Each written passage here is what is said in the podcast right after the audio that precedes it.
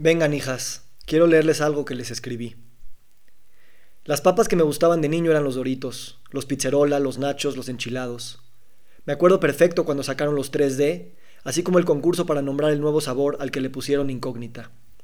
Pasé por mi etapa de churrumais, rancheritos y fritos, siempre mejores los de puro limón que los de chile. No recuerdo que mis papás me limitaran mucho con las papas, por eso probé todas. Y si en 100 años me das a probar la que sea con ojos cerrados, te podría decir perfectamente cuál es cuál, con todo y el año de cosecha y casa productora.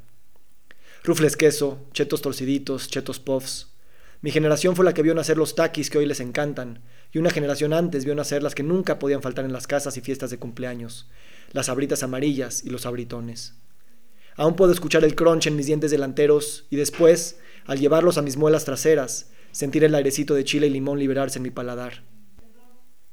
Los abritones siempre eran un poco más grandes para la boca de un niño, así que tenías que encontrar la forma de metértelos y siempre se te quedaba un rastro rojo en las comisuras laterales de la boca.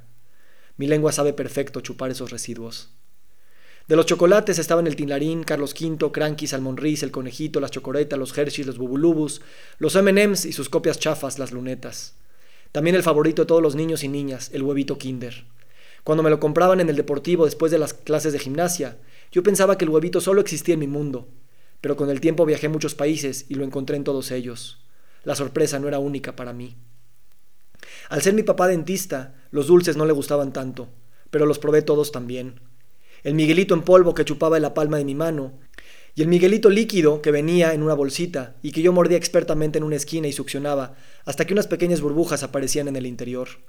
Cuando las burbujas eran transparentes y no rojas, significaba que ya te lo habías terminado.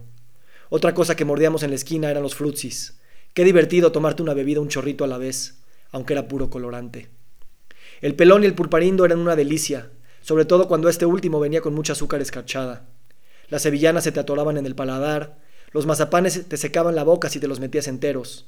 Estos también había que partirlos expertamente para que no se desmoronen. El crayón era refrescante, y junto a unos tubitos blancos con pastillas de colores de los que nunca me aprendí el nombre, el dubalín era del que más había en las piñatas. Siempre mejor el blanco con negro que al que le ponían fresa. Y aunque siempre había paletitas blancas de sobra que fungían de cuchara, al dubalín había que meterle el dedo.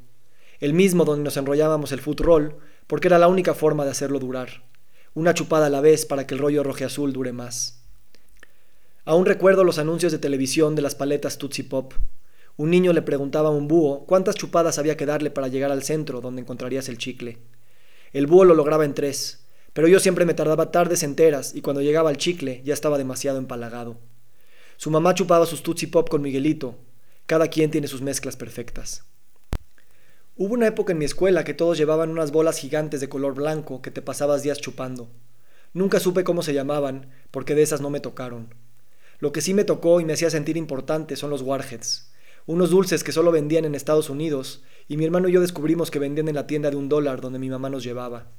Había warheads de todos los colores y sabores, pero lo que los unía era la primera capa superagria que tenías que aguantar por un buen rato. Sentías que te explotaba la cabeza, que se te comprimían los cachetes, que no entendías por qué algo así existía. Y por eso guardé por años en mi cajón el warhead negro que intercambié con alguien. Creo que lo encontré hasta el día que me casé y me fui de mi casa. La verdad era que los warhead no eran tan buenos, pero valían mucho porque eran difíciles de conseguir. Si me regalas uno hoy, probablemente lo guarde en mi cajón con llave para algún día especial. Otro día les contaré de mis cereales y mis refrescos favoritos. Sí, cuando yo era niño mis papás no dejaban comerlos.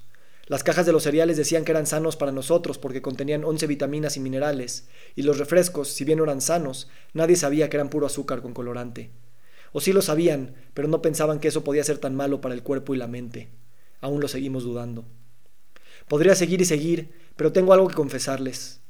Todas estas cosas por las que ahora me ven gritar o hacer berrinche por no comprarlas cuando estamos en el súper, o cuando vamos a las fiestas, o cuando vamos a pedir Halloween, o cuando sus abuelos se las regalan, son las mismas cosas que yo comía cuando era niño. Y me es difícil imaginar mi infancia sin ellas. Por eso sé que es injusto cuando llamo estas cosas venenos, o basura, o chatarra, o plástico, y les hago sentir culpables por desearlas. Sé que se desesperan cuando me paso horas enteras leyendo las etiquetas para ver si tienen amarillo 40 o rojo 27, y debatiéndome cómo explicarles por qué estas cosas tan llamativas y deliciosas existen. Sé que es contradictorio que algo sepa tan delicioso, que lo vendan en todas las tiendas, que todos sus amigos los tengan y que además la Cenicienta y Frozen lo vendan, y que no sea un producto sano. Por cierto, una contradicción es cuando dos cosas dicen algo diferente y no pueden estar las dos correctas al mismo tiempo. Me confundo cuando una de ustedes está desolada porque no le compramos un dulce o porque se acabaron los que tenían, o porque su hermana tiene el que ustedes querían. Ustedes lloran y yo también lloro por dentro. Lloro porque no me gusta verlas llorar, lloro porque entiendo por qué lloran, lloro porque no quiero traumarlas con tanto discurso antidulces y generar el efecto contrario. Lloro porque no sé qué hacer con esta situación. A veces me ven suspirar o echar la culpa a su mamá de haberles comprado algo. Tanto ella como yo decimos, de vez en cuando no está mal, pero esto lo decimos más que de vez en cuando. Esto me confunde también. Además, deben saber que los papás también tenemos nuestros dulces.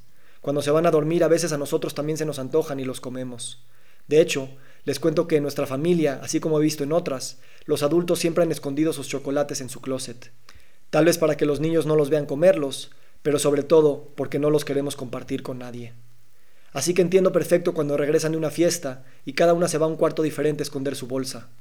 Ojalá los dulces duren para siempre y sean solo para mí. Todos nos decimos esto.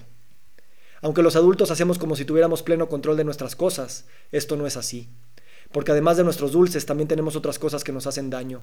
Los que fuman y creen que no es tan grave, los que tomamos copas de alcohol porque nos merecemos un descanso y un placer, los que nos pasamos horas en la pantalla del celular. Decimos que trabajamos con nuestro celular, pero la verdad es que somos adictos. Ser adicto significa que no puedes dejar de hacer algo, aunque hacerlo mucho sea malo para tu salud. Una forma fácil de encontrar un adicto es ver la insistencia con la que trata de negar su adicción. Dicen que cuando te molesta algo de otra persona es porque eso que te molesta lo tienes tú también. Tal vez por eso no me gusta verlas abalanzarse sobre los dulces con una obsesión total, casi con una dependencia ciega. Dicen que no ves el mundo como es, sino como tú eres. Tal vez no se abalanzan con obsesión total. Esa es solo mi lectura del mundo, porque yo soy así. Los papás tenemos miedo del día que nuestros hijos se casen y se vayan de la casa. Pero yo ya tengo miedo del día que ustedes tengan su celular y se vayan de la casa, aunque sigan viviendo en ella. Y al mismo tiempo, les confieso que estoy escribiendo esto mientras puse a una de ustedes a ver la casa de muñecas en Netflix en el celular de su mamá. Yo necesito concentrarme y soy el que les avienta el dulce y el iPad. Yo no se las hago ver porque no tengo el vocabulario ni la comprensión para explicarles, la confusión que siento que cuando estamos en el coche o vamos a una caminata y vemos a tantos niños de la calle que se alimentan con paletas azules o rosas. Tienen apenas un año y eso es lo que les dan sus papás para saciar su ansiedad, la de los niños y la de ellos. La ansiedad es cuando sientes mariposas en la panza porque algo te preocupa mucho. Los dulces nos ayudan a quitarnos la ansiedad por un rato, pero después la ansiedad vuelve y aunque tengas más dulces, la ansiedad no se va. ¿Han sentido feo cuando alguien les grita o cuando las amigas de su hermana las excluyen de su grupito? Es probable que lo que sientan sea ansiedad, y si se les antoja un helado es normal, porque su cuerpo quiere sentirse bien de forma inmediata. Yo he comido muchos dulces y otras cosas cuando estoy ansioso, pero a veces noto que cuando se me antoja algo de eso es porque tengo mucha hambre, o porque estoy nervioso por algo, o porque tengo muchos mensajes por contestar, o porque alguien me habló feo, o yo le hablé feo a alguien y ahora me siento culpable o avergonzado. Algún día nótenlo en su cuerpo y dense cuenta de cuáles son las cosas o actividades que hacen que la ansiedad se vaya por un rato, aunque luego regrese. Y entonces, ¿qué voy a hacer con la ansiedad que siento por este tema de los dulces?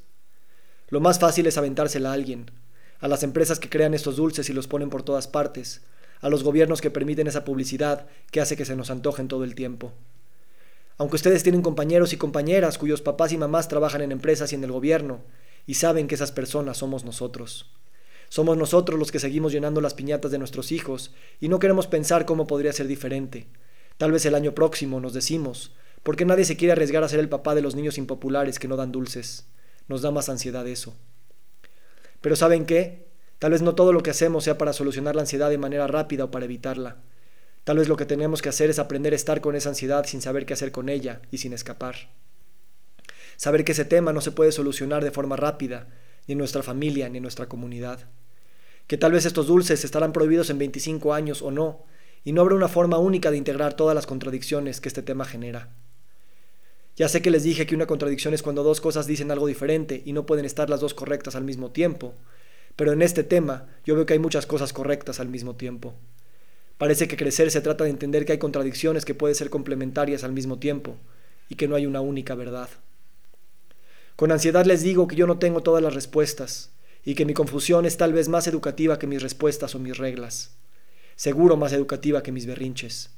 Porque son ustedes las que tendrán que tomar sus propias decisiones, aun cuando su papá les da más información de la que estamos acostumbrados a darles a los niños. Lo que necesitan estos temas colectivos es que no los infantilicemos. Infantilizar significa tratar a alguien como si fuera más pequeño o tonto de lo que es, en lugar de reconocer sus habilidades, en lugar de pensar que la vida es blanca o negra, como el Dubalín. No debemos infantilizar a los niños que comen dulces obsesionadamente, ni a las empresas que los producen, ni a los gobiernos que manejan miles de contradicciones, ni a los papás que toman sus decisiones, o los que las posponen hasta el año siguiente. Cuando era chico me gustaba ver los programas de fábrica de comida. Me encantaba ver esas maquinotas produciendo panes de hamburguesa, donas, chocolates. Era increíble ver cómo producen dos mil botellas de katsu por segundo y cómo con solo mezclar unos polvos y líquidos en grandes contenedores salen unos panes dulces rellenos de cajeta con todo y su empaque individual al final de la máquina. Pero hoy creo que me hubiera gustado ver más programas que expliquen que los árboles hacen lo mismo.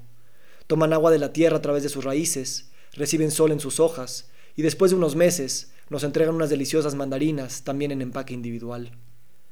No sé cómo ni cuándo, pero visualizar esta mandarina que crece y recibe información y florece y muere, me sirve más para modelar mi vida que la máquina que parece que me resuelve todo, pero que solo me da más ansiedad. En fin, no hay más, más que seguir platicando. Las amo.